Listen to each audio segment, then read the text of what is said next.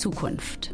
Wenn wir das Wort Zukunft als Kinder gehört haben, dann klang das wie ein Versprechen, ein Geheimnis, ein Universum der Möglichkeiten. Das neue Jahrtausend vor der Tür, verwoben mit Science-Fiction-Bildern aus Büchern und Film. Ende 2019 haben wir elf kluge DenkerInnen gefragt, wie sie sich unsere Welt heute in fünf Jahren vorstellen. Wir haben realistische und utopische Antworten erhalten und wollten nach genau fünf Jahren noch einmal nachhaken, welche Ideen wahr geworden sind. Doch dann kam 2020. Wir alle sind seitdem Teil eines Szenarios, das sich wie Science Fiction anfühlt, aber mittlerweile unsere Realität ist. Nach diesem unwirklichen Jahr wollen wir nochmal ein Update geben. Was denken wir jetzt? Wie wird unsere Welt heute in fünf Jahren aussehen? Wie arbeiten wir? Wie feiern wir? Welche Corona-Nachwirkungen sind dann noch sichtbar? Wir haben erneut einen Fragebogen an kluge DenkerInnen geschickt und wollen wissen, was sie glauben, wie unsere Welt heute in fünf Jahren aussieht.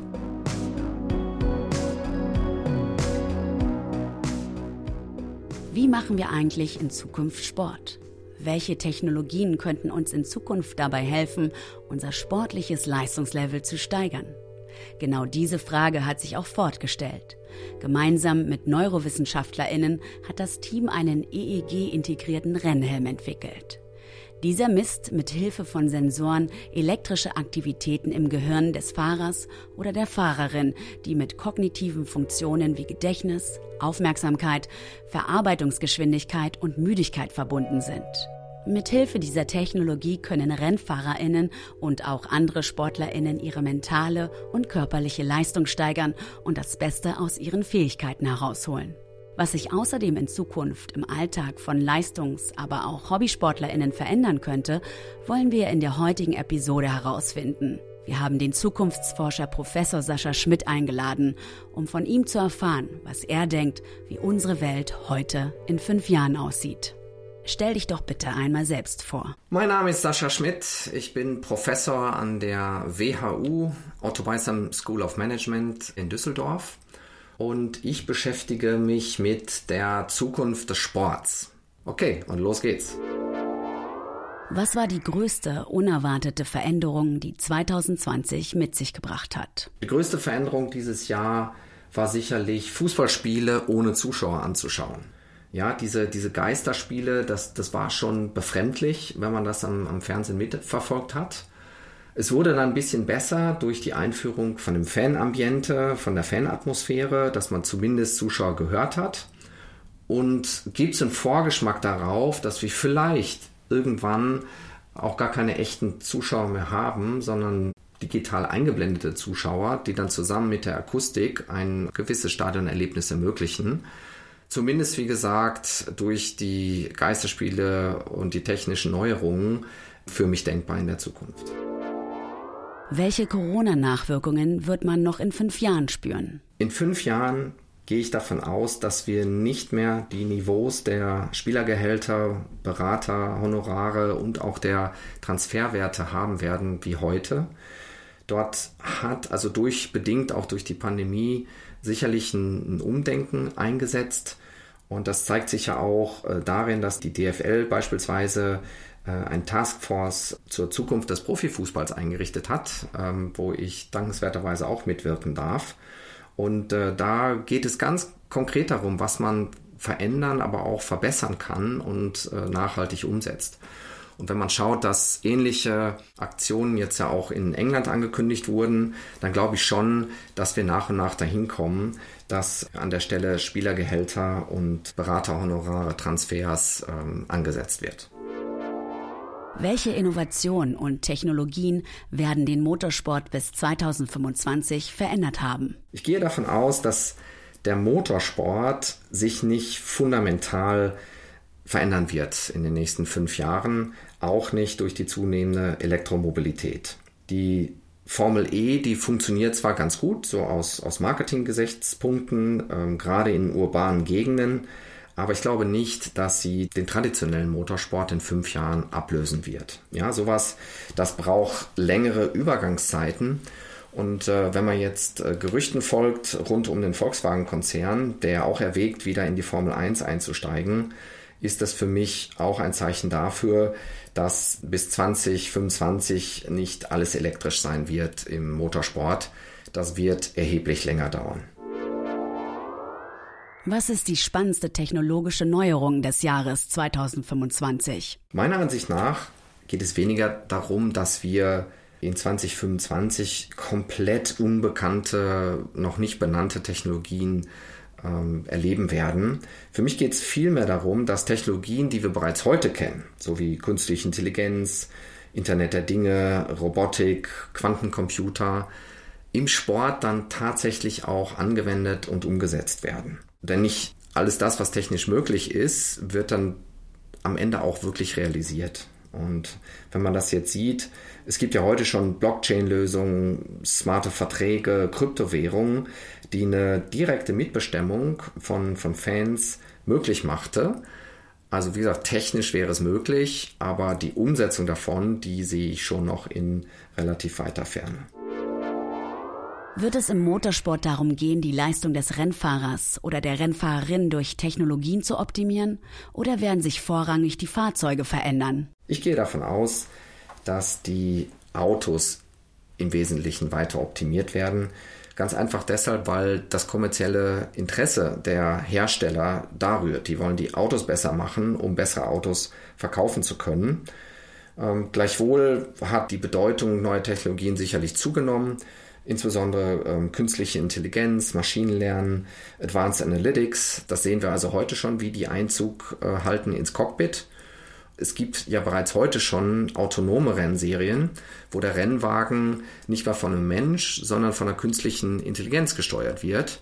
Was aber auch dazu führt, dass der eigentliche Wettbewerb an anderer Stelle sich vollzieht. Und zwar nicht Mensch gegen Mensch, sondern eher künstliche Intelligenz gegen künstliche Intelligenz. Also Softwareentwickler gegen Softwareentwickler. Und ich gehe mal davon aus, dass damit auch eine gewisse Entmenschlichung natürlich des, des Motorsports verbunden ist und dass dadurch das aber auch seine Sexiness verliert. Also ich gehe nicht davon aus, dass die autonom fahrenden Rennwagen die Zukunft bestimmen werden. Was ist 2025 Trendsport? Interessanterweise gibt es bereits eine Sportart, die durch künstliche Intelligenz erzeugt wurde. Und zwar wurden da 400 verschiedene Sportarten mit über 7000 Regeln unter die Lupe genommen. Und äh, so ein Deep Learning Algorithmus hat daraus dann eine neue Sportart gezimmert. Ja, das ähm, ist so eine Mischung aus äh, Rugby, Fußball und äh, Crockett. Äh, nennt sich äh, Speedgate, diese neue Sportart. Und äh, spielt man mit der Hand und mit dem Fuß und gibt nicht nur zwei, sondern drei Tore, eins vorne, eins in der Mitte und am Ende des Platzes. Aber ob das jetzt erfolgreich sein wird, also ich glaube, noch hat das kaum jemand mitbekommen, dass es Speedgate äh, gibt. Aber wenn die Algorithmen ähnlich weiterentwickelt werden, wie, wie die beispielsweise von Netflix oder, oder Amazon Prime, dann kann ich mir schon vorstellen, dass wir in fünf Jahren eine neue Trendsportart sehen werden, äh, die wir heute alle noch nicht kennen. Welche Möglichkeiten wird es heute in fünf Jahren geben, um den menschlichen Körper zu noch höheren Leistungen zu bringen? In fünf Jahren von heute gehe ich davon aus, dass wir eine zunehmende Verschmelzung gesehen haben zwischen nicht invasiven, sensorbasierten Daten und Videoinformationen. Also aus den Sensordaten und Videoinformationen kann ich dann biomechanische Bewegungen in 3D erfassen. Und das führt dazu, dass ich äh, die menschliche Leistung modellieren kann. Ja, ich kann also sie äh, modellieren und an, an verschiedenen Skalen dann auch messen. Wenn wir dann noch weiter nach vorne schauen, dann, dann wird das weitergehen. Ja, dann wird es irgendwann eine Integration gehen von sensorbasierten Daten, von Videomaterial, von, von Blutmarkerdiagnostik und auch von genetischen Informationen, die uns dann eine vollständige Personalisierung und Modellierung eines Athleten ermöglichen. Und mit solchen umfassenden Modellen können dann in der Tat auch so, so digitale Simulationen gemacht werden, beispielsweise von Trainingsplänen oder von Rückkehrplänen nach einer Verletzung, ähm, die ich dann anhand einer digitalen Replik machen kann. Ja, ich habe dann eine Art digitalen Zwilling vom Athleten und kann eben gewisse Trainingsformen simulieren und auch deren Effekt auf die Leistungsfähigkeit. Welchem Trend werden wir in fünf Jahren nicht mehr hinterherjagen? Naja, ich weiß nicht, ob es ein, wirklich ein Trend ist, glaube ich, mehr eine Momentaufnahme. Aber diese, diese Hamsterkäufe, die wir jetzt während der Pandemie sehen, die hoffe ich mal, werden wir in fünf Jahren nicht mehr sehen. Entweder aus dem Grund, dass wir dann ähnliche Situationen nicht mehr haben, wie so eine globale Pandemie, die es zu bewältigen gilt, oder dass die Leute entsprechend gelernt haben, wie man sich vernünftig äh, verhält. Was wird für ProfisportlerInnen in fünf Jahren zum Trainingsalltag gehören, was heute noch nicht denkbar ist? Daten, Daten, Daten. Ja, ich meine, Daten sind ja heute schon allgegenwärtig, aber sie werden in Zukunft noch wichtiger werden. Und der, der Umgang mit Daten, die Analyse von Daten, um das Beste aus sich äh, im Training und im Wettkampf rauszuholen, das wird für Athleten in, in fünf Jahren noch mehr zum Trainingsalltag gehören als heute schon. Und dafür benötigt so ein Athlet dann natürlich auch neue Fähigkeiten im, im Umgang mit diesen Daten und auch ein neues Verständnis von ganz unterschiedlichen Daten, ob jetzt über Sensoren, über Video äh, generiert, äh, medizinischen Hintergrund haben, durch psychologische Tests entstehen. Ja, also diese, diese Datenvielfalt zu managen, zu bewältigen und das Beste für sich daraus zu ziehen, das wird den Trainingsalltag in fünf Jahren auf jeden Fall sehr massiv prägen. Welche Themen werden dich in fünf Jahren noch umtreiben, die heute schon wichtig sind? Ich gehe davon aus, dass ich in fünf Jahren mich immer noch mit Zukunftsszenarien beschäftigen werde. Und nicht zuletzt Corona hat uns ja gezeigt, dass die Antworten für unsere Zukunft nicht in der Vergangenheit liegen. Ja, also eine einfache Interpolation von Vergangenheitsdaten, um Aufschlüsse über die Zukunft zu generieren, das ist in der Welt, in der wir leben, nicht mehr so einfach möglich. Und der Blick in den Rückspiegel reicht dann einfach nicht aus, ja, um die Zukunft zu verstehen und sich entsprechend darauf vorzubereiten. Was wird bis 2025 passieren, womit niemand gerechnet hat? Fortuna Düsseldorf wird deutscher Meister. Welche Möglichkeiten wird es geben, um Training für HobbysportlerInnen effektiver zu machen? Es wird in fünf Jahren technische Möglichkeiten geben, die Bewegung vollautomatisiert von einem Videosignal zu tracken. Und das heißt, dass es dann auch möglich ist, für Hobbysportler die gefilmte Leistung auszuwerten. Bereits heute gibt es ja Firmen wie Sporttotal oder, oder Soccerwatch, die intelligente Kameras in Stadien aufhängen ab der vierten Liga. Ja, da sind wir also schon im Amateursport. Und ich gehe davon aus, dass wir bald auf vollautomatisierte Leistungsdaten von diesen Videobildern generieren können. Und dann wird es auch für Freizeitsportler möglich, ähm, Erkenntnisse für Trainingssteuerung, Mannschaftszusammensetzung oder auch für Scouting zu gewinnen. Das, was heute eigentlich nur den Profis vorbehalten ist, weil es einfach noch viel zu teuer ist.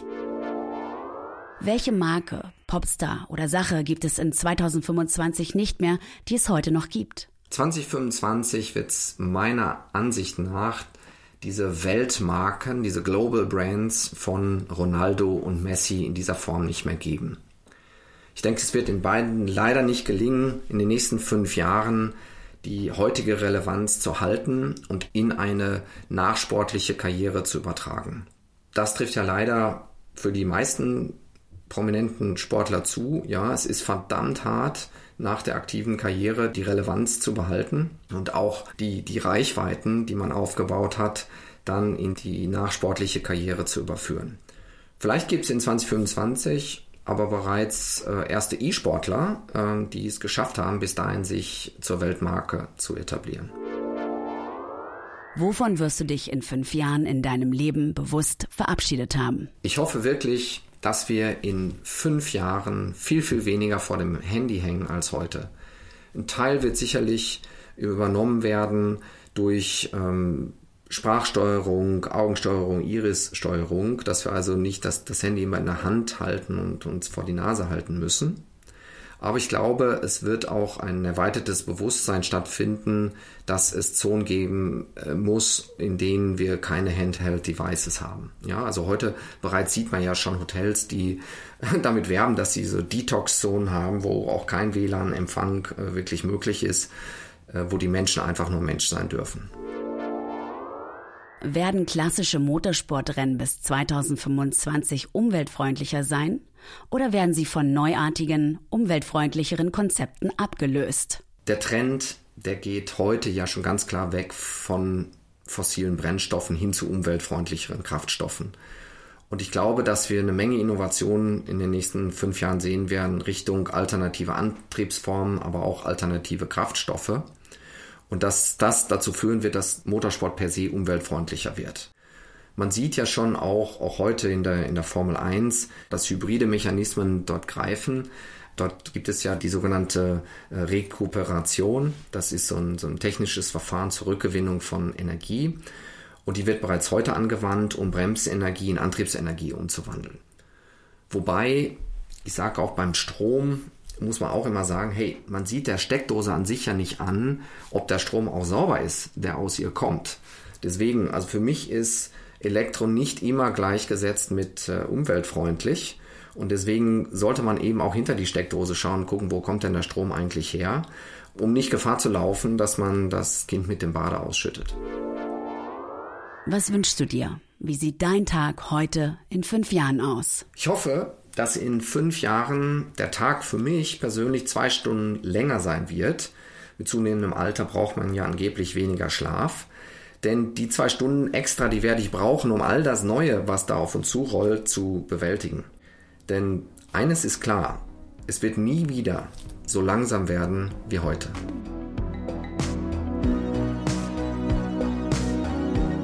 Vielen Dank für die Beantwortung der Fragen und deinen Blick in die Zukunft. Wie hättet ihr die Fragen beantwortet? Schreibt uns euer Feedback und eure Gedanken zum Podcast über Instagram an mitvergnügen-podcast und hinterlasst gerne auch eine Bewertung auf der Podcast-Plattform eurer Wahl. Heute in fünf Jahren ist eine Produktion von Mitvergnügen. Redaktion Lisa Golinski, Maxi Stumm und Matze Hilscher. Sprecherin Gesine Kühne. Schnitt Sebastian Wellendorf. Musik Andy Finz. Abonniert den Podcast, damit ihr keine Folge und keine Antworten verpasst. Vielen Dank für den Support an Ford.